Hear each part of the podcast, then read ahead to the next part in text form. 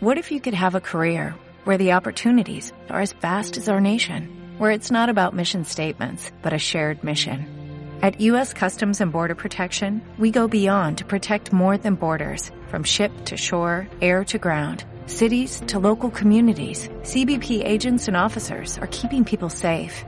Join U.S. Customs and Border Protection and go beyond for something far greater than yourself. Learn more at cbp.gov/careers. Hola,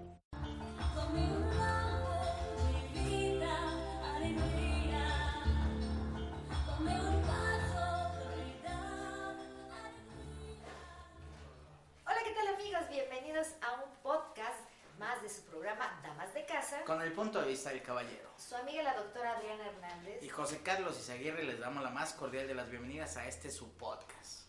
Así es, estamos transmitiendo en vivo desde la ciudad de Guadalajara, Jalisco, México, para usted que nos escucha más allá de nuestras fronteras y sobre todo siempre compartiendo temas interesantísimos.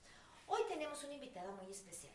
Es una mujer que le cambia la vida en un momento dado y que decide luchar por aquellas personas que tienen algún problema renal. Pero ¿qué es lo que le pasó a Rocío Calderón y por qué está hoy aquí? Bueno, pues de eso nos va a platicar en unos momentos, por lo cual le vamos a dar la bienvenida. Rocío, muy buenos Muchas días. gracias. Buenos días, ¿qué tal? O tardes o noches, porque no Muy sabemos. Claro, claro, claro. Sí, o sea, muy contenta de estar aquí con ustedes. Bueno, pues Rocío Calderón es presidenta de la asociación Una Oportunidad de Vida que se crea aquí en Guadalajara, Jalisco, debido a su propia historia. Pero, ¿qué les parece si nos la platica y nos dices cómo es que inicias tú en este mundo de la salud? Claro que sí. Eh, bueno, mm, yo tengo dos hijas trasplantadas que iniciaron con un problema primario que se llama cirrosis tubular distal. Mm, Debido al diagnóstico de este, de este padecimiento, yo tuve que tener atención con médico nefrólogo, con nutriólogo, con psicólogo, desde que ellas eran niñas. Y a pesar pues, de todos los cuidados, todas las atenciones que ellas tenían, sabíamos que en algún momento dado iban a llegar a, un- a requerir un trasplante renal. El caso de mis hijas fue un caso digo, muy controlado. Ellas llegaron efectivamente al trasplante renal, pero en muy buen estado, o sea, con muy una calidad muy de buen vida. tiempo. Sí, con muy buen tiempo, entraron sin estar en ninguna etapa de, de tratamiento sustitutivo como diálisis o hemodiálisis, así que eran candidatas pues a hacer este tratamiento de, de trasplante, pero conservando un estado de salud muy adecuado, o sea, muy bueno. Esto, esta razón fue lo que hizo que a través del tiempo y a través de estar tratando este padecimiento, yo pudiera conocer a un grupo de personas que como yo teníamos ese problema. Ese fue el inicio de nuestra asociación. Finalmente, a mi hija mayor, que fue la primera que trasplantaron, lo hicieron en el Hospital Civil de Guadalajara. Ella también estaba atendiéndose de manera particular previamente, pero el trasplante iba a ser en el Hospital Civil. Entonces ahí conocí a muchos padres de familia que tenían sus hijos, algunos ya trasplantados, otros en espera de hacerlo, y nos dimos cuenta de la gran necesidad que existía en el Hospital Civil de tener un grupo de acompañamiento. Eh, Cuando tú llegas a algún hospital de esta de ese magnitud, bueno, ni siquiera sabes dónde está Rayos X Claro. o, o dónde está tal departamento. Entonces, vaya, había que orientar, desde orientar de a dónde acudir, a dónde estaban los espacios, qué era lo que seguía, cómo empezar a tramitar descuentos o poderte conectar con algunos eh, laboratorios o algún gabinete, porque había, hay momentos en el, en el trasplante, aún actualmente, que hay exámenes que no se pueden hacer en el hospital. Entonces, bueno, había que buscar como todas esas cosas. Los cuidados, los tips, los, los tips. miedos, Los- o sí, sea, el temor, acompañamiento. ¿no? Sí, de verdad, o sea, lo mismo que estábamos pensando Claro. nosotros, había que platicárselo a otra gente. Como ya teníamos el camino andado, teníamos que lograr que esos otros pacientes pudieran tener ese tipo de beneficios. Esa fue la idea de la asociación. Iniciamos en el 2009 legalmente, nos empezamos a reunir en 2008, pero en 2009 nos constituimos legalmente y a partir de entonces hemos venido trabajando en, con pacientes del Hospital Civil Fray Antonio Alcalde de Guadalajara. Bueno, pues para que vean que estamos en familia, si usted oye por ahí una vocecita de un duendecito, no, es mi mami que está por ahí también, mamacita Moisha. Ahí está escuchándonos, mi mami de 85 años. que le gusta vernos y aquí nos acompaña. Claro. Así que si oye voces, no se preocupe, porque estamos entre amigos. Claro. Rocío, dos hijas que han necesitado trasplante de riñón. Así es. Eh, ¿En qué momento te das tu cuenta y la importancia de la, a, a tiempo atenderse, que esto te cambia completamente el manejo? ¿Cómo fue que te diste cuenta que estaban enfermas de riñón? Bien, eh, de- como te decía, el diagnóstico fue muy precoz.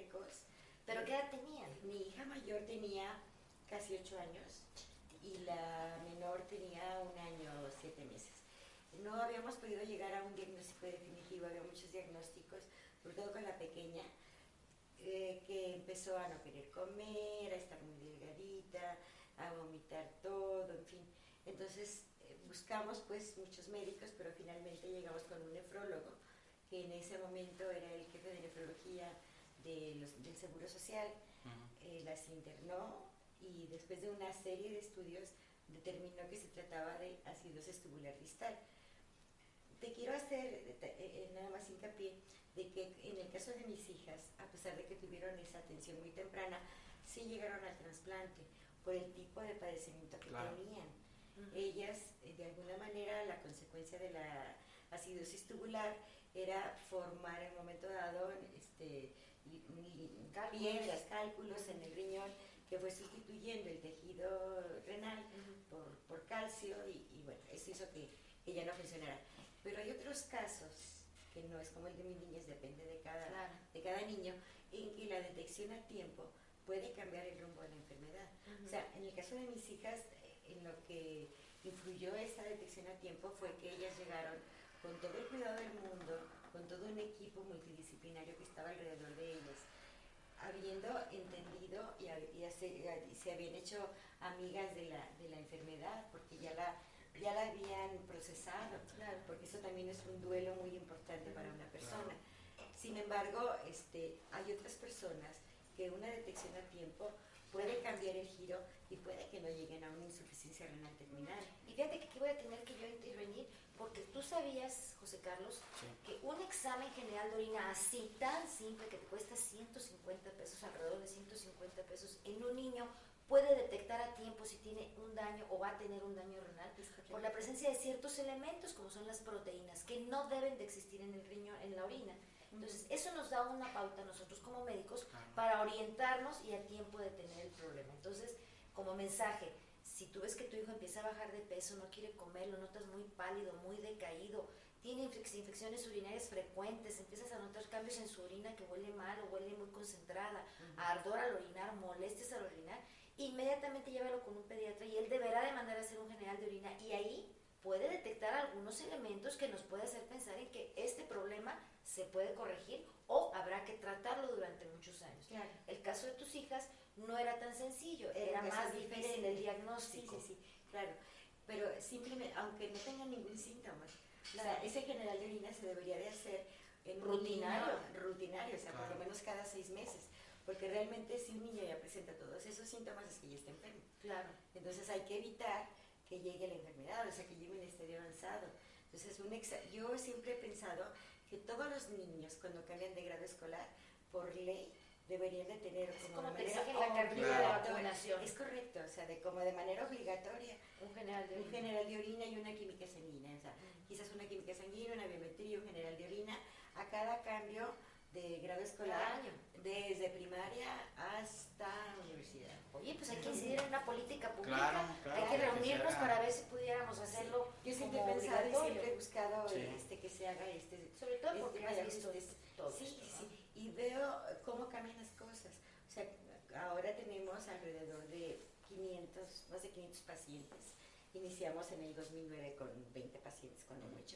Ahora tendremos a más de 500 y en, el, en la mayoría de los casos son muchachos entre 14 y 35 años, pero además que llegan diagnosticados porque, porque estaban perfectos, porque la enfermedad es totalmente silenciosa y de pronto se desmayaron, empezaron a tener algún síntoma. Súbito. Sí, y Algo entonces se súbito. dieron cuenta que lo único que quedaba por hacer era poner un catéter porque había que peritoneal Que el o riñón no hemodiálisis, funciona. porque el riñón ya no funciona. Entonces, eso es lo que no debemos, a, a lo que debemos de llegar.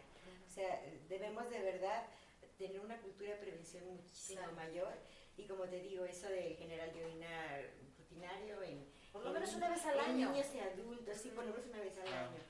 Y, y mayor información acerca de esta enfermedad. Todo el mundo quizás pueda escuchar y, y sabe algo de diabetes, por lo menos conoce la palabra, ¿no? O, o SIDA, el- Claro, el claro. VIH. Sin embargo, este, de insuficiencia renal prácticamente nadie sabe del tema. No, y es que lo Es que algo importante. Yo creo que aquí mucho cuando dices riñón, lo primero que piensas es en cálculos, ¿no? Sí. La infección urinaria y las piedras, eso es lo que más. Y pero- piensas que tienes que tener un dolor aparte Y también. es silencioso la insuficiencia. Y es silencioso. Sí, no duele, o sea, no sientes nada. O sea, y la verdad es que cuando sientes, ya la enfermedad está tan avanzada Avanza, así que ya no puedes hacer mucho. A mí me gusta mucho dar a comentar con nuestros amigos y gracias por compartir, Rocío, eh, tu historia de vida. Por ejemplo, el caso de tus hijas, dos hijas y las cuales tuvieron que trasplantarse las dos, pero desgraciadamente ninguno de los padres fue compatible, con todo y que estaban en la mejor disposición, no fueron compatibles. Claro. Entonces, o En- tuvieron que, Sí, en el caso de, de mi hija menor, su donador sí fue su papá. con ella sí, la Con ella segunda sí, hija. la segunda hija. En el caso de la primera, No en fue. ese momento, en el, en el momento de hacer el protocolo, que es la serie de estudios que tienen que hacerse previos al, al trasplante, mi marido tenía por ahí algún problema de salud que, que no lo hizo candidato a que fuera el donador. Entonces en- eh, fue la hermana de mi esposo la que de manera hermosa, maravillosa, Altruista y generosa. altruista y generosa, el mejor regalo que le puedo dar a mi hija es que darle la oportunidad de que siguiera viviendo. Ella fue la donadora, eh, después de, fue el trasplante 2003, estamos hablando de 13 años, mi cuñada está perfectamente bien de salud, Sí, porque se o sea, suena, porque ¿no? ese es un mito, ¿no? De que ya vas a donar y ya te vas a morir. Claro. No, no, ella está perfecta, haciendo su vida normal en todos los aspectos y está muy bien. Al año siguiente, que mi marido ya había corregido, que también el protocolo fue algo bueno, ¿no? Sí, Porque sí. se dieron cuenta de algo que estaba pasando y Claro. que tampoco le estaba dando síntomas. Y si no se hubiera Y dado si no se cuenta. hubiera dado cuenta, exacto. Entonces, hay veces que te puede salvar la vida, salvar la vida de alguien más. Así ¿verdad? es. Un es. parámetro de cómo está, en qué condiciones sí, está. sí. Como el que es donador de sangre, ¿no? Claro. De pronto te das cuenta de que tienes alguna Un enfermedad. virus de y- Chagas, por ejemplo. Sí, aparentemente estás muy bien. y aparentemente gracias a Dios en ese momento te hiciste ese examen y te da un- una pauta a seguir y oye, no, espérame, no estás tan sano. tienes que corregir. En el segundo, en el caso de tu En el hija, caso de mi hija, ya fue mi marido el donador, que había corregido su problema y hasta la fecha mi hija, que fue trasplantada en 2004, 12 años después, está perfectamente bien de salud. gracias a Eh, Dios. gracias a Dios, eh, con una creatinina óptima y niveles muy, muy buenos, eh, desarrollándose como profesionista y ayudando a la gente con problemas renales. Ahora, Rocío, yo creo que también por su mente, como padres, alguna vez pasó por su mente, eh, ¿qué tal si ninguno somos compatibles y no encontramos dentro de la familia? Existe una palabra temerosa para ustedes que es lista de espera. O sea, ¿qué- qué- qué- ¿Cómo per- percibías tú en ese momento y, y que no sabías nada? Porque ahorita estás muy involucrada, pero cuando tú iniciaste este caminar, no sabías nada. ¿A qué le temías? Bueno, de hecho yo ni siquiera sabía que un trasplante puede ser no de por vida. O sea, hay, hay casos en que hay personas que tienen un trasplante renal que tienen más de 30 años con el trasplante y están perfectos. Hay otras personas que no. Entonces yo no sabía eso. Si se puede O rechazar. sea, si yo creí que, que el trasplante Que era, era la solución definitiva y que era para siempre, que se iban a acabar los problemas y todo iba a ser maravilloso en mi casa. Bueno, no fue así en, en todo, porque la otra hija, la hija primera, sí ha tenido algunos problemas posteriores, pero bueno, también es algo que me, que me ha enseñado a, a conocerlo y que me ha enseñado a solucionarlo, ¿no? También. Mm, Entrar en una lista de espera este, en aquel momento para mí no era, bueno, ni siquiera sabía que era eso, definitivamente. Y no sabía cómo se manejaba. Ahora sé que es una base de datos en la que están anotadas todas las personas que después de hacer un protocolo y que no tienen un donador vivo, tienen que estar en esta base, que es una base de datos nacional. Cada hospital tiene su propia base de datos que forma en Jalisco una base estatal, y claro. luego la estatal se agrega a la de resto de estados y se forma una nacional. Y si por ejemplo hay un órgano en Chiapas. En, en Chiapas, y que de alguna manera este, no se usa en ese lugar, en ese estado, entonces puede enviarse a otro estado. Y se se te puede- mero arriba, ¿no? Pues hay un, un orden. Claro, al que esté menos arriba o el que sea más parecido. Por ejemplo, eh, los donadores que son niños, se les da preferencia a poner ese riñón que donan a niños, jóvenes con jóvenes. Y también depende del grado de urgencia que exista. Hay personas en la lista, en la base de datos esta que te digo, que es muy urgente Claro. el recibir el, el compromete mucho su vida. compromete mucho su Es vida, entonces hay preferencia. Por eso es- cuando se habla de que se brinca en la lista de espera, pues como es un poco de, de no tener información, ¿no? Sí, que hay ciertos parámetros. pues, Sí, por porque hay eso. muchos parámetros que tomen en cuenta y no es que se brinque la lista, Se simplemente selecciona el mejor Es receptor para tener un buen éxito así en, en es, ese y, y que el órgano que se está donando sea recibido por la persona que tiene menos posibilidad de tener un rechazo. Ahora, otra palabra que se escucha mucho en el mundo de los trasplantes renales o en el mundo de los riñones, vamos a decir, es la famosa palabra diálisis y Ah. hemodiálisis. Tú es- has- has- tienes un camino ya muy largo, Rocío, de alguna manera la asociación que has fundado, pues ha servido para que muchas personas, desde adquirir sus aditamentos para estos Claro. procedimientos, que es No son nada baratos. Tú lo conoces también en el mundo del cáncer, que también pues, has estado muy estrechamente ligado. Pero, ¿cuál es la principal, o el- la principal barrera a las que se enfrenta una persona que tiene pocos recursos, que tiene una insuficiencia renal, que tiene que estar candidata al trasplante y mientras ese riñón llega, tiene que someterse a estos procedimientos? ¿Cuál sería la principal barrera o el principal obs- obstáculo? Definitivamente la principal barrera es la barrera económica.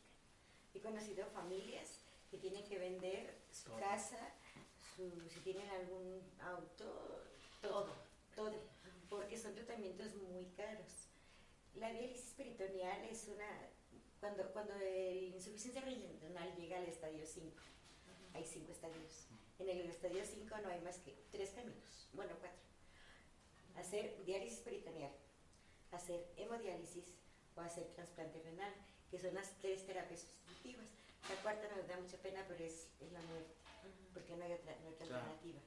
Entonces tienen que someterse a alguno. Que sería la paliativa, pues de cierta manera soportar un poquito Así es. la. Entonces, una persona eh, puede entrar, depende de, de- generalmente son candidatos a diálisis peritoneal, aunque algunas personas no, no- no son así. La diálisis peritoneal consiste en poner un catéter en el estómago, en, en el peritoneo, A través de a través del peritoneo, a través de ese catéter, lo que se hace es que se introduce un líquido y ese líquido permanece dentro del estómago y luego se saca y al sacar este líquido sa- se sacan las toxinas, Impurezas. las impurezas que el riñón no puede ¿Lo puede desechar. La hemodiálisis consiste en conectarlos a una máquina en la que a través de torrente sanguíneo, a través de arteria y vena, hacen prácticamente lo mismo, o sea, eh, retiran una cantidad de sangre, toxinas. recambio, pasa a través de, de un filtro y entonces se eliminan las toxinas. ¿sí? Una persona que tiene diálisis peritoneal manual, perdón, Tómate tu agüita, tu agüita, pues vamos entre amigos, Claro, estamos claro, aquí en claro. confiancita para que también eh, pues quede bien claro. Sí. Tiene, tiene que hacer la diálisis cada cuatro horas. Entonces, esto implica que una persona que estuviera estudiando, trabajando, generalmente deja de hacerlo. Claro. Porque tiene que estar prácticamente confinado en casa, ¿sí? Hay otra modalidad que es la diálisis peritoneal automatizada. Y esto consiste en que durante las noches se conectan a una máquina que se llama cicladora, que hace el recambio de, de líquido, que es lo mismo que se hace de manera manual durante el día, pero esto lo hace durante la noche. Eh, los que tienen esta modalidad eh, generalmente obtienen la máquina a través de un comodato y tienen que pagar una cuota muy simbólica por la cantidad de, de cajas de, de líquido que requieren. Esto les da posibilidades de realizar una vida más o menos normal durante Claro. el día, pero bueno, con sus limitantes porque no se siente nada bien. Eh, la hemodiálisis confina a una persona a estar por lo menos tres veces a la semana en una sesión de hemodiálisis que dura alrededor de cuatro horas. Entonces requieren cuatro o cinco horas de ese día en lo que les conectan y se trasladan y todo lo demás. Y llegan agotados. Y llegan agotados y esto hace que no todas las empresas permitan que su trabajador se tiene que salir o tiene que Ausente un faltar día por lo menos. tres, tres veces a la semana. Que ahí va otra política La- pública. La hemodiálisis tiene que hacerse mínimo dos veces a la semana. Durante todo el día. No, cuatro o cinco horas. Pero el paciente ya no va, o sea, el empleado tú Sí, que va a no, no. regresar a trabajar como se Y, y además, después de la hemodiálisis viene una secuela de síntomas. en y- algunos y- casos sí. Y, No y bueno, hay trabajar, cosas no que hay que, hay que, hay que mitigar, ¿no? Es gente que está enferma, no Claro. se siente bien. Claro. Sí. Y la otra alternativa pues es el trasplante y entonces tendrán que hacer un protocolo, que es una serie de estudios. Que aproximadamente es un año, ¿no? Más o menos. Fíjate que el protocolo se puede hacer eh, de manera rápida, más o menos. Si se, en el caso de un hospital público, sí tarda seis meses, más o menos, siete meses. Pero si se hacen algunos exámenes eh, Particulares, de, manera forma particular, privada. de forma privada, se puede hacer más rápido. Este, una persona puede estar trasplantándose con donador vivo en tres meses. Estamos meses. hablando del donador vivo, pero no estamos. a- vamos a tener que ir a un corte, pero a mí me gustaría platicar. ¿Cómo vamos de tiempo, amigo? Todavía tenemos. Eh, el, el donador vivo.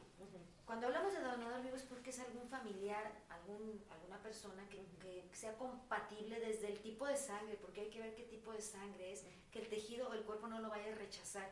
Para eso se necesita una serie de estudios. Ujú. Tú ya hablaste del paciente en sí, pues se va a tener que ausentar al trabajo, ya no puede ser productivo. Pero no pensamos en el donador que tiene que estar yendo a hacerse exámenes, Claro. lo van a citar, va a tener que estar toda la mañana, etcétera, etcétera. ¿Hay alguna iniciativa que apoye en estos casos a los donadores futuros, a los candidatos, por decirlo? No, claro que no. No hay ninguna iniciativa. Y no hay nadie. O sea, tienen que confiar en la buena voluntad del patrón Claro. para que les permita salir. Y además hay otra cosa importante. No hay seguimiento para los donadores. En el caso del Hospital Civil sí lo hay. Porque cuando una persona es donadora, el resto de su vida le puede, puede seguir recibiendo la atención, que de hecho lo citan cada seis meses para hacer un chequeo. Y esto permite que un donador pueda vivir más años que una persona normal. Porque ha cambiado su estilo de vida, porque tiene una- un chequeo Claro, hábitos diferentes. y sí, y entonces si hubiera cualquier otra enfermedad totalmente independiente Sí. de la insuficiencia o no provocada por No, porque que no tiene donaron, ningún- exacto, no tiene ninguna relación, cualquier enfermedad que se presente. puede detectar a tiempo. Por eso es que la sobrevida de los donadores es mayor que la de una persona normal. Y que quede bien claro, porque luego a veces nos confundimos o, o la información de la comadre. No vayas a dar tu riñón porque te, te vas a morir más pronto. Claro. O lo asaltaron y apareció sin un riñón con una herida en una tina con hielos en un lugar. Esto no es posible. Exacto. Tú lo sabes O los que que no. andan en la calle pidiendo con una bolsa de diálisis. Que también platicando Con Rocío, pues no, no es posible también. No, la estado de salud no podría ser Y- y- sustentado. y hay- no, pero si hay personas, familias que Sí. mandan a los abuelitos o al paciente a causar lástimas con una bolsa de una sonda de Foley donde están recolectando la orina y ahí los ves a los pobres ancianos. O sea, sí Claro. lo hemos Pero visto. sí es posible entonces. Pero no porque tengan insuficiencia no renal, no. insuficiencia Sí, renal, no, no. otro problema. a Claro, lo mejor tienen un problema de diabetes, a lo mejor tienen un problema Claro, de hipertensión. claro. Ok. A lo que vamos es, sí se pudiera ver, pero sería muy inhumano que se lo hicieran. Claro. Además, este, generalmente las personas que tienen este proble- esta problemática, normalmente en los hospitales los orientan con alguien que les pueda apoyar y orientar. Entonces, por ejemplo, nuestros pacientes no andan en la calle eh, haciendo Sí, sí, sí, no. cosas, o sea, porque saben que, que hay que hacer Se muchas puede otras infectar, cosas. se pueden Claro. tener más consecuencias. Sí. de- No, y algo que les enseñamos es que se vuelvan autogestivos, pero no causando lástima, ¿no? Ujú. Porque la idea es que si vas a tener una nueva oportunidad de vida, Claro.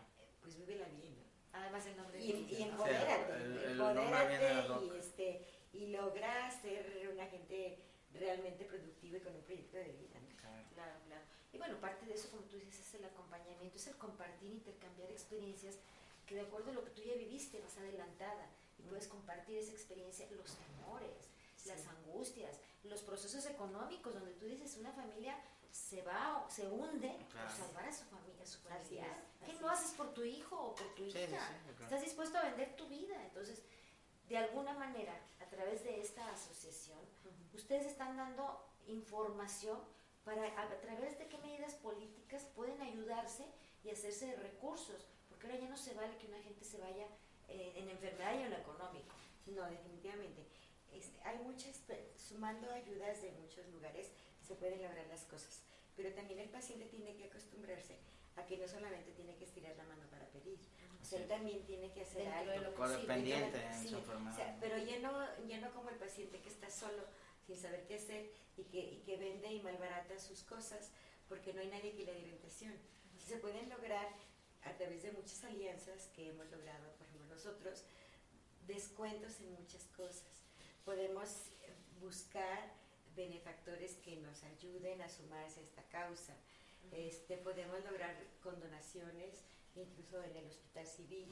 Entonces, se pueden hacer muchas cosas trabajando en conjunto. ¿no? Claro. Y el paciente se tiene que comprometer también a buscar y a cuidarse, a cuidarse sobre todo.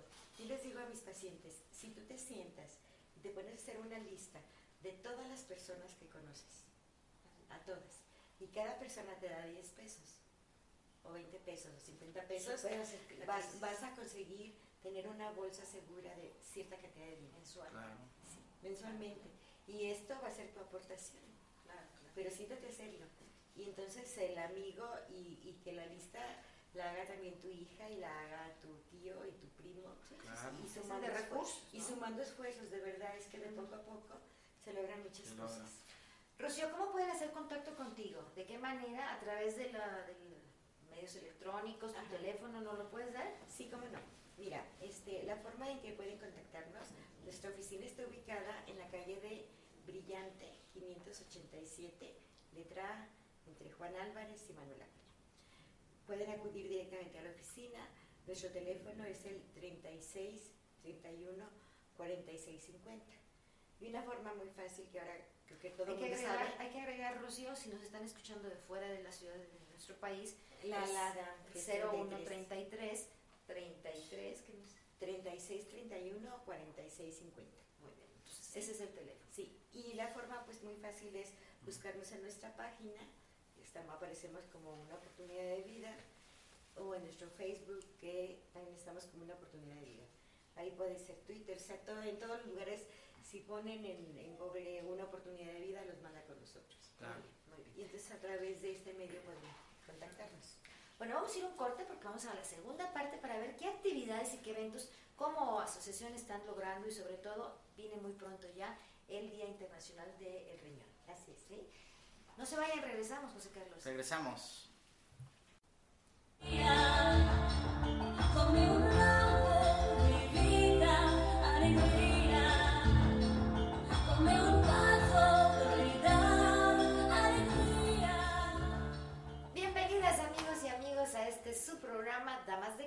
Con el punto de vista del caballero. Transmitimos desde la ciudad de Guadalajara, Jalisco, México, la doctora Adriana Hernández. Y José Carlos Aguirre, esta segunda parte de nuestro podcast. Interesantísimo.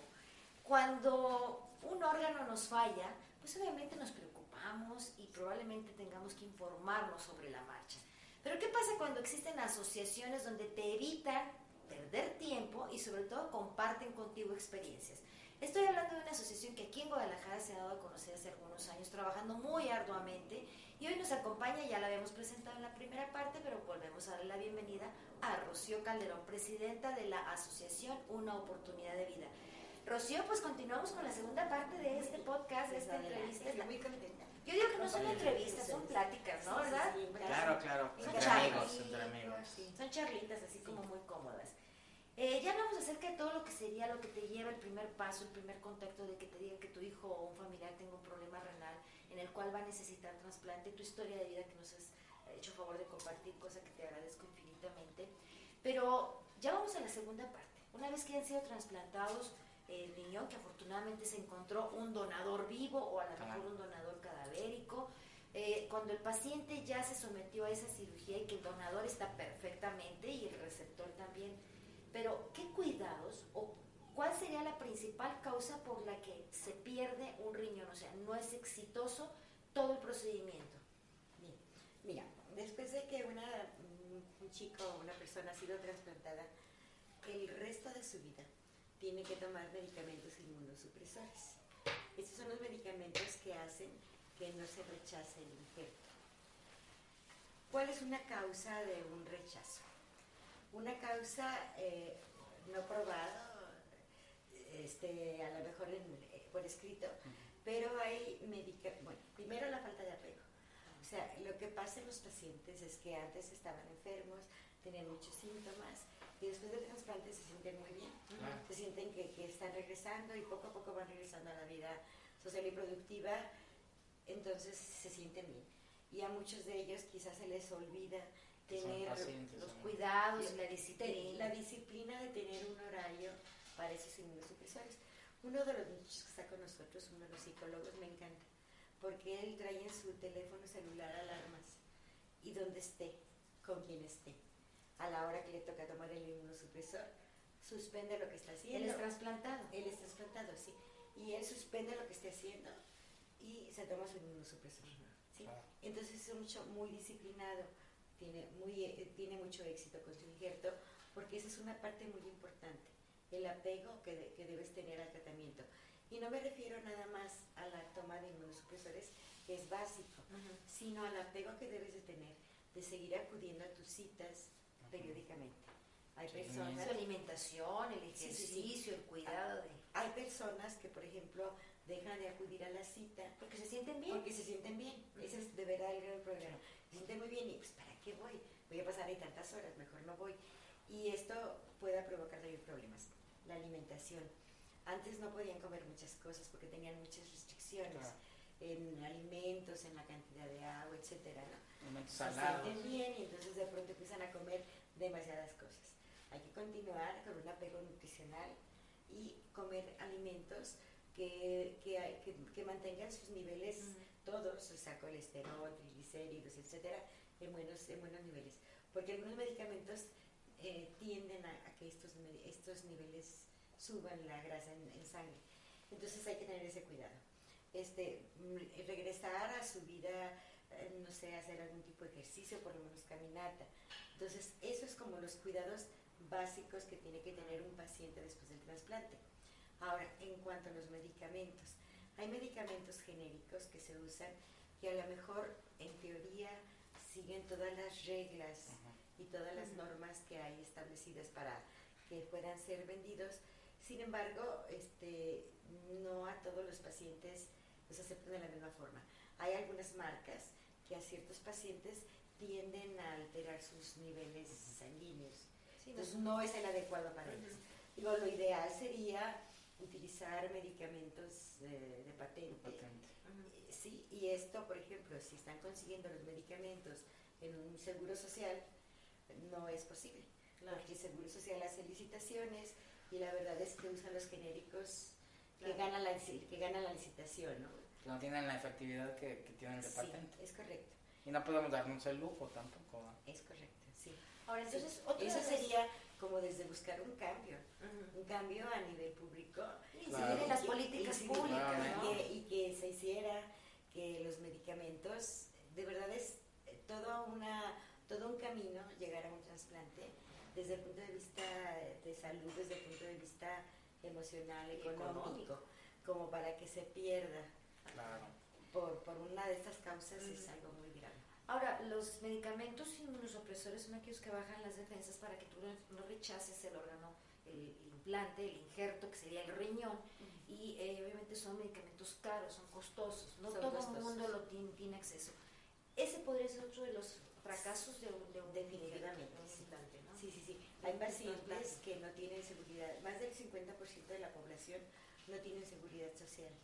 Entonces imagínate, una persona sin seguridad social es muy difícil accesar a esos medicamentos. Y el seguro popular, que es un seguro- servicio de seguro que aquí en México es obligatorio, es un derecho de todos los mexicanos, de que aquel que no tenga acceso a la eh, servicio y atención de salud a nivel de instituciones pueda hacer a través de este seguro popular que desde el momento en que naces, si eres mexicano, tienes ese derecho. ¿No los cubre?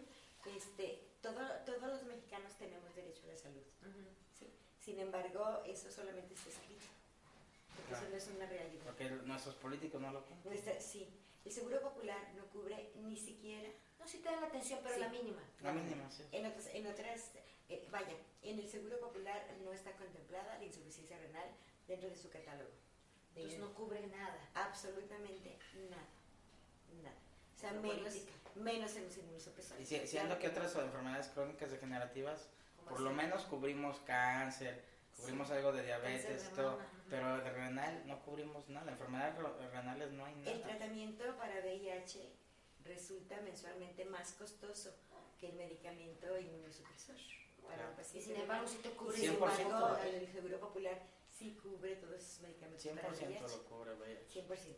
Eh, en- hay, eh, por ley está establecido que está incluida hasta los 18 años el seguro, el seguro popular la insuficiencia renal. Sin embargo, en Jalisco por lo menos todavía no es efectivo, porque no hay el hospital que tenga la certificación para que se incluya. El hospital civil está trabajando en esto, pero en el momento iba a incluir solamente a menores de 18 años. En el momento todavía no. Sí, de verdad es, es, es pelear con, contra la corriente. Y tú, bueno, un grupo de, de personas que creyó en ti, a ti pues, gestaste la idea, lo platicaste, lo maduraste, has creado esta asociación y que tú dices que inician con 20 miembros y ahora son más de 500. Esto nos habla de un incremento en la insuficiencia renal. ¿Se están presentando más casos, Rocío? ¿Y Sí. hay alguna causa que ustedes hayan detectado? Sí, claro, se, se han, hay un incremento de la insuficiencia renal. De hecho, hay unas cifras así como impactantes. Hay unas curvas en, en Jalisco. Quien lleva más el control de la insuficiencia renal es el doctor Guillermo García. Dice que hace publicaciones. Entonces, eh, si tú comparas las curvas de crecimiento de la enfermedad a nivel mundial, prácticamente en todos los estados de Europa, Los se, man- países. se mantiene, sí, en todos los países, perdón, se mantiene más o menos de manera línea, este, horizontal. Homogénea, Sí, muy o sea, parejitos sí, todos. más. Y en México, Jalisco tiene un incremento impresionante. Ah, Hay, Jalisco hay picos. Jal- está Jalisco documentado porque lo documenta un doctor de Jalisco. ¿sí? Entonces, eh, las- en, en cualquier eh, mm, información que tú encuentres, vas a encontrar Jalisco en, la pico. en el pico, pero es Ah, impresionante, o sea, de verdad. Eso porque tenemos, hay, hay alguien que tiene la cultura de hacer las métricas. es- Pero a lo mejor estamos hablando que otros estados que no tienen esa cultura Pero de... es de- México en de- general. Sí, sí, Es pero México. ya tenemos una disparador, ¿no? Aquí. así es. Ahora, Así es. eh, Causas, me dijiste. Causas. En los adultos, eh, la principal causa de la insuficiencia renal es la diabetes y la hipertensión. Pero los- nuestra población es joven y también tenemos muchísimos casos. O sea, en los jóvenes hay muchísimas causas, este, algunas genéticas, otras que también tenemos sobrepeso en los niños y falta de cultura. primer lugar de obesidad infantil. Claro. México, ¿cómo ven, eh?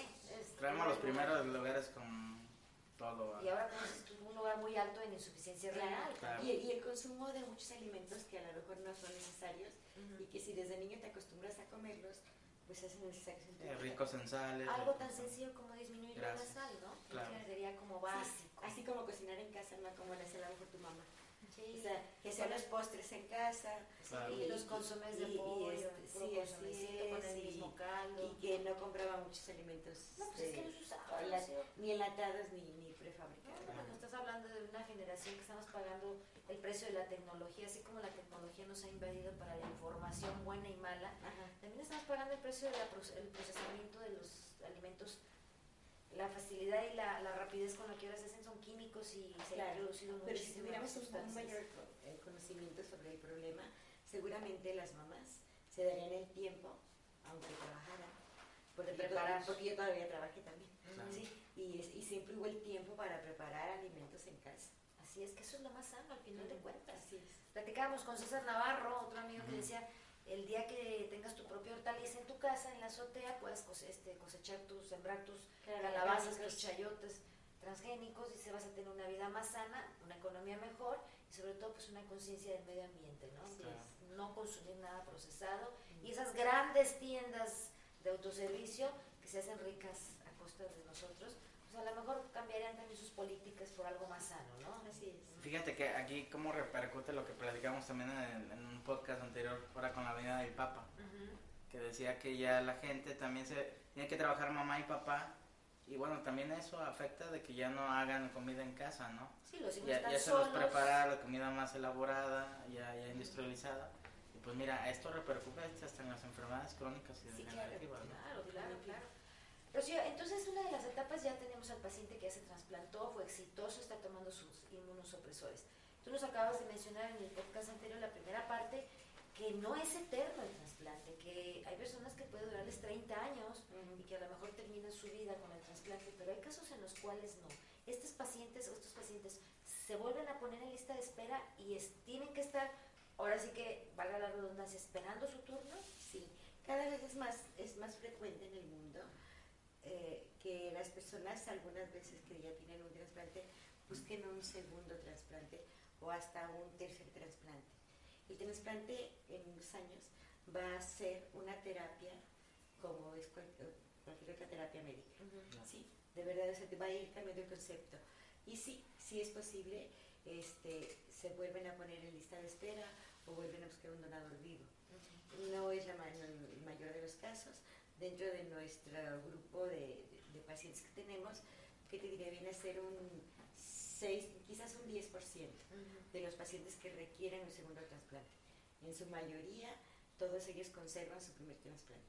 Entonces hay que tener todos estos cuidados, hay que buscar medicamentos de buena calidad.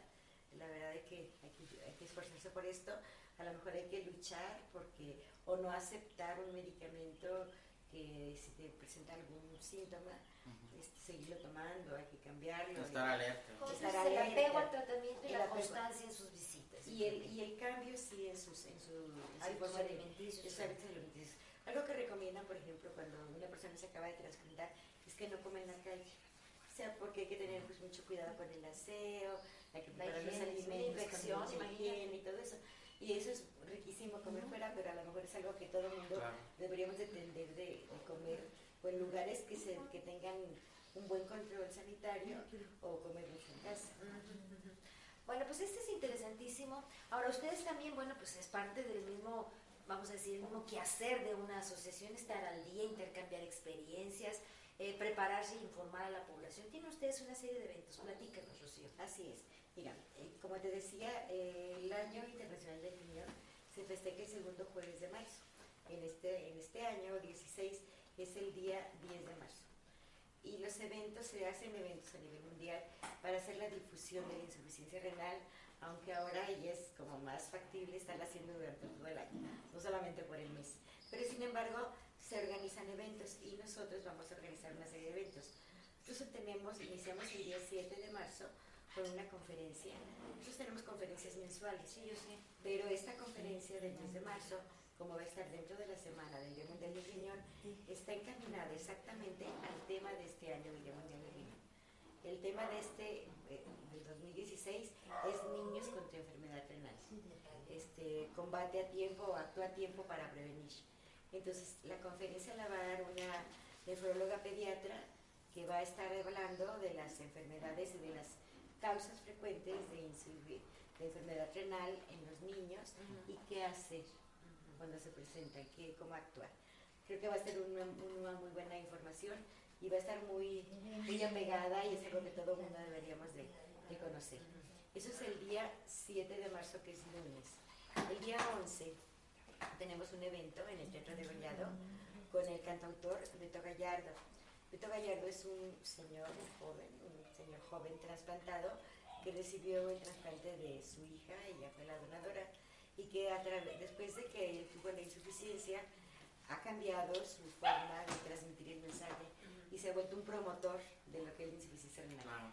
Este, este evento en el Teatro de Gollado el día viernes 11 a las 9 de la noche está destinado a obtener recursos para beneficiar a nuestros pacientes, jóvenes y niños, pero además de hacer la difusión de la insuficiencia renal. El día 12, que es el, el siguiente día, El sábado. 12, junto aquí, gracias a, a nuestro compañero y aliado y José cómplice, Carlos.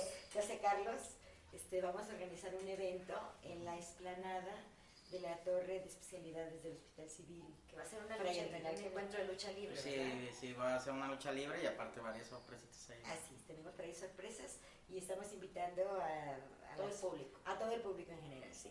Con eso vamos a conmemorar como Hospital Civil el evento. El día 18, nosotros participamos en- como asociación en un grupo que se llama Alianza por la Salud Renal, que está conformada por pacientes, familiares, asociaciones, investigadores y profesionistas independientes. Y, eh, y una de las, de las cosas que nosotros vamos a hacer, que estamos haciendo, es que publicamos un libro. El libro lo vamos a presentar el día 18 de marzo y es un libro que se llama Crónicas de la enfermedad renal. Escrito, No sé quién lo edita. ese libro la Universidad de Guadalajara y está, está escrito por pacientes, con testimonios de pacientes y de familiares. Eh, otra parte está escrita por los investigadores en, la- en todo lo que han hecho de investigación. Y luego, eh, una tercera parte, estamos incluidas el cómo no- eh, nosotros como asociación atendemos este padecimiento, cómo la atiende. Hay un artículo muy interesante de una, de una, de una psicóloga, Ruth, que trabaja en el Consejo Estatal de Trasplantes y que ella, desde el punto de vista de procuración de órganos, narra sus experiencias. Y una cuarta parte en la que están las canciones de Beto Gallardo, que ha escrito para esto, una serie de fotografías. Es un libro muy interesante que está, por ahí van a poner la, la- el link. Sí, sí, sí. Es un libro que está, está de forma gratuita en electrónico y, y que sería muy interesante que, que todo el mundo pudiera, se diera la oportunidad de leerlo. Lo vamos a presentar el día 18. Y para culminar, como nuestros eventos, vamos a organizar nuestro quinto seminario de prevención, diagnóstico y tratamiento de insuficiencia renal. Y eso va a ser en abril, el, el último fin de semana de abril. Es jueves y viernes de la última semana, creo que es 27 y 28 de abril, De abril. en el Hospital Civil Antiguo. Mucho trabajo, ¿eh? Mucha organización. Qué bueno, porque yo creo que la información es lo que nos va a ayudar a prevenir. Así es. Y antes de irme, yo sí quisiera platicar un tema muy delicado y muy especial. Es cuando una persona se vuelve donadora en vida. O sea, ¿para qué te sirven tus órganos o para qué te sirve tu cuerpo ya en fase muerta, en? Para nada. Es ir a un crematorio o ir a un cajón que va a ser sepultado bajo de unos metros de tierra y que al final de cuentas se va a descomponer y no va a ser útil. ¿Por qué no pensar en dar vida más allá de la muerte? ¿Por qué no hacerte un donador en vida y dar tus órganos que sean necesarios para una persona que su vela, su luz se está extinguiendo cuando la tuya ya se fue? Es muy difícil a veces no queremos pensar en eso porque creemos que somos eternos. Nadie, nadie es eterno. Todos vamos a morir. Entonces yo te dejo esta pregunta y esta semillita y te digo, ¿has pensado alguna vez donar tus órganos después de la muerte? ¿Tu familia lo ha platicado? Vayamos más cerca. ¿Han donado alguna vez ustedes también sangre? Ese también es un Claro. órgano que se tiene, se está O sea, pidiendo. Es cultura que hace falta mucho de ambas, ¿no? ¿Qué, qué está pasando? Tú estás en el mundo del cáncer, José Carlos, tú eres presidente de la Asociación de Cómplices, ACE, donde ayudan a personas con cáncer, adultos y niños, donde ves que a veces por un, un trasplante o una Una donación de trasplante de, sangre, médula, una sí. donación de sangre, no se puede salvar a una persona. Sí, la historia es diferente. caso. ¿no? Sí, Cuando hay una lista de espera, ¿cuántos hay en lista de espera en Jalisco actualmente más o menos? más de 3.000 personas para riñón. Estás de hablando entre de los, entre los Ay, 15 y los 35 años. Ajá, sí. Sí, más o menos están alrededor de 3.200 personas en espera de un riñón en Jalisco. Más lo que se acumule. En Jalisco. En Jalisco. Sí, cada día son sí, más. más ¿no? lo que se acumule, claro, cada día son más. Fíjate que este año, a- a- Adriana, una, un, proyecto que se llama Hospital Donante, que hizo que hubiera una mayor cantidad de donaciones que en los años anteriores. El año pasado en Jalisco hubo 103 donaciones. 103. Oye, muy bien. 103 donaciones. Sin embargo, eh, si comparamos con la cantidad de personas que están en lista de espera, no son suficientes. Todo el mundo puede ser donador, todo el mundo podemos donar. Cualquier persona que muere de lo que sea. Puede donar tejidos, puede donar piel, puede donar hueso, Todo. puede donar córneas, etcétera, sí, cartílagos. Solamente para, para donar órganos tiene que tener muerte encefálica, pero también tenemos muchos casos de muerte encefálica y, si- Cerebral. y de muerte cerebral. Y si todo el mundo fuera donador, pero además de querer donar, lo platicara con su familia. Es que eso es muy importante, sí, Rocío. sí, sí, es que de aquí a aquí te dicen, tienes que ir con el notario, o sea, Quien no, toma la decisión después de muerto es el familiar, el más cercano, la esposa, la mamá, etc. Y no es el deseo ya del, Aunque lo dejes por escrito, paciente, ¿no? aunque lo dejes por escrito, sí. Si tú traes una tarjeta de donador, tienes que verificarlo y tienes que decirle a tu familia, cuando yo me muera, yo soy donador universal, que todo lo que utilicen de mi cuerpo se le dé a alguien que se Claro. beneficie. Además de una persona, 40 personas se salen beneficiadas Imagina. indirectamente. 40 personas desde la piel, el hueso, las Claro. los riñones, los pulmones, el hígado, el corazón, el páncreas, todo se puede Hay muchos niños donar. que mueren eh, porque niños quemados que, que no, no, no fallecerían si tuvieran un trasplante de piel. Claro, claro, Claro. porque no hay un banco de piel. Entonces, hay mucho por hacer en este mundo de la salud, pero creo que dando pasitos como tú has dado grandes pasos, como el caso también tuyo, José Carlos, que has dado grandes pasos en el mundo de la ayuda contra el cáncer, pues podríamos hacer algo. Yo, humildemente, este foro y esta plataforma siempre la he puesto a disposición Muy, de muy quienes la- valiosa. la solicitan. Soy donadora universal cuando yo me muera y si mi familia no, no me respeta, usted amigo venga y dígale, la doctora es donadora y tiene que donar todo lo que ella sirva. Lo que no sirva, que lo cremen y lo echen en el duraznito, que planten un durazno ahí para que yo le dé vida a ese Claro. durazno. Claro. Pero lo más importante es decir, volviendo a la realidad, es, ¿qué te cuesta donar? ¿Sabían ustedes que en España, por ley, todos son donadores? Si tú mueres en un accidente o mueres por una X enfermedad, si puedes donar tus órganos, son donadores todos universales. Claro. ¿Por qué no hacerlo en México? Bueno, sí está por ley, sí es escrito. Sin embargo, aquí se tiene que pedir el consentimiento de los familiares. Ah, o sea, que aquí en. México sí está también por ley. Sí, Todos los que mueren son dona- donadores sí, automáticos. claro, a menos que, que hayan expresado lo contrario. Sí, así es. Fíjate, y eso, Sí. y eso no se, no Sí. se sabe. Sin embargo, sin embargo, tienes que platicarlo. O sea, no pueden tomar un órgano si no tiene el consentimiento del familiar. familiar. Y aquí, ya para finalizar, si a usted lo abordan en el hospital, si usted tuvo la desgracia por X circunstancias o porque Dios así lo decidió, que algún familiar tuyo- suyo tuviera un accidente y usted está en su pena de dolor, su familia está muy grave, probablemente ya esté con muerte cerebral, si alguien se le acerca, eso sí, hay que ser muy cuidadosos, muy respetuosos y con mucho tacto y con mucho cariño, acercarse a pedirle sus órganos o decirle, ya pensó usted en donar los órganos de su familiar, no se ofenda. Son los médicos de contacto o son las personas preparadas para poder abordar en estos momentos porque el tiempo es oro. Claro. Entonces no se cierre, de verdad piénselo. Yo creo que deberlo platicar con la familia en una comidita. Si usted nos está escuchando, platíquelo y pregúntele a sus hijos o a su familia. Oye, ¿qué piensas de la donación de órganos? ¿Qué harías tú? ¿O qué haríamos nosotros? Discútanlo porque son temas que no se tocan. Así Y llega una situación que a lo mejor Y muy no lo estigmatizado, sobre usted le todo. pasa. Muy estigmatizado, nadie quiere todo hablar el de mundo eso. pensamos que nunca nos vamos a morir. Y eso es lo- lo más seguro que tenemos es la muerte. Claro. Entonces yo creo que es un tema que tiene que discutirse en familia y tiene que saber todo el mundo cuál es tu deseo, Último deseo. tu último deseo. De verdad es algo que tiene que platicarse y a lo mejor nunca te va a pasar nada. Pues vamos a volver a dar los datos y para que nos repitas quien a lo mejor no alcanzó a tomar nota. Claro Los que eventos que vas a tener eh, en base a la... Sí, 7 de marzo, Hospital Civil Antiguo, auditorio número 1 de Rayos ¿A X. qué hora va a ser ese? 11 de la mañana. Muy bien. Una 7 de marzo. sí. Eh, 11 de marzo, 9 de la noche, Teatro de Gollado. Teatro muy bonito aquí de Guadalajara. Sí, el teatro más bonito Representativo. El más representativo, este Beto Gallardo, en un Cantautor. Paciente trasplantado. Y una, y una serie de, perso- de cosas, personajes que están acompañándolo. El día 12 de marzo, en la explanada del Hospital Civil Frente al Alcalde, afuera de la Un encuentro de lucha libre ahí. Un encuentro de lucha libre y muchas sorpresas. Muchas sorpresas más. Algo muy divertido, va a ser algo muy divertido, de 10 a 12. El día 18, la presentación del libro en el Museo del Niño que está en Analco. Ujú. A un lado de por ahí. No tengo ahora la dirección, pero está en Analco, ya la pondrán.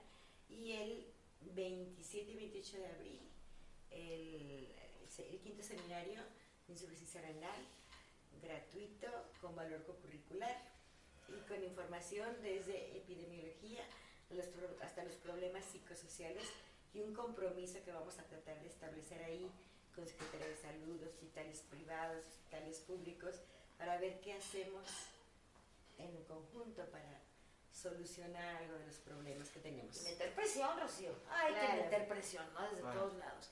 Bueno, pues Así es. Eh, algo, y ya este sería el último mensaje que yo quiero dejarles como médico, como amiga de ustedes. ¿Por qué no le regala a su hijo o a su hija cada vez que va a entrar la- al siguiente año escolar un examen general de orina? Tome la muestrecita de orina, llévelo al laboratorio de confianza, le va a salir arriba, arriba de 130, 150 pesos. Aquí en México, en Claro. Jalisco. Y eso le va a dar una pauta. Si usted ya lo tiene en sus manos, puede llevárselo a su médico pediatra o cualquier médico podrá revisar y podrá decirle si tiene alguna alteración. Esta es la diferencia entre que se detecte a tiempo un problema renal y se pueda dar solución de inmediato para evitar llegar al trasplante renal. Las infecciones repetitivas en los niños menores de 10 años no es normal, es anormal y algo nos está diciendo que el niño no tiene la capacidad para poderse defender. Si su niño constantemente presenta infecciones urinarias, hágale un examen general de orina y llévelo a su pediatra para que lo canalice. Estamos viendo muchos casos de insuficiencia renal por iatrogenia del médico, porque no sabe detectar a tiempo, Claro. ni siquiera manda a hacer un general de orina. Regáleselo a sus hijos cada año. Dentro de la cartilla de vacunación, póngalo y siempre téngalo en su registro. La verdad es que es muy poquito lo que le invierte y es mucho lo que le da. Así Rocío. es, Así es. Y acudir con un especialista de alguna manera. Claro, los que en este caso son los nefrólogos nefrólogos, o los urólogos y luego lo canalizan al nefrólogo, Claro. que eso es bien interesante y bien importante. Así es. Rocío Calderón, muchísimas gracias. Muchísimas gracias. por invitarme. Me encanta estar contigo, con José Carlos. De verdad, así como que rica la Platicadito aquí a qué gusto. ¿no? No, es un placer, muy cómoda, así como que. Estamos en familia y estamos en una plática entre amigos porque así queremos que usted se sienta. Y este tipo de, pues yo no digo entrevistas, ¿no? en este tipo de pláticas es para que quien nos escuche, compártalo, platícalo con su familia, lo que escucharon aquí y compártalo, porque de esta manera, Rocío, estamos haciendo prevención. Así es. Así es, ¿no? Pues nos vamos, amigos, el tiempo se pasó volando. Gracias, Rocío. Calderón, presidenta de una gracias, oportunidad de vida. Gracias. Un placer que estés aquí Muchas con gracias. nosotros. Muchas gracias, Rocío. Y bueno, nos vamos y nos vemos, nos escuchamos en el próximo podcast.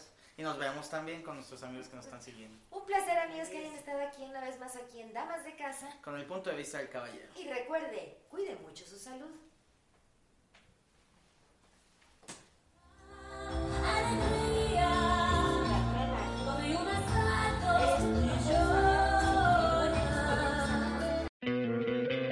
¿No te encantaría tener 100 dólares extra en tu bolsillo? Haz que un experto bilingüe de TurboTax declare tus impuestos para el 31 de marzo y obtén 100 dólares de vuelta al instante. Porque no importa cuáles hayan sido tus logros del año pasado, TurboTax hace que cuenten. Obtén 100 dólares de vuelta y tus impuestos con 100% de precisión. Solo con Intuit TurboTax. Debes declarar para el 31 de marzo. Crédito solo aplicable al costo de la presentación federal con TurboTax Full Service. Oferta sujeta a cambios o cancelación en cualquier momento.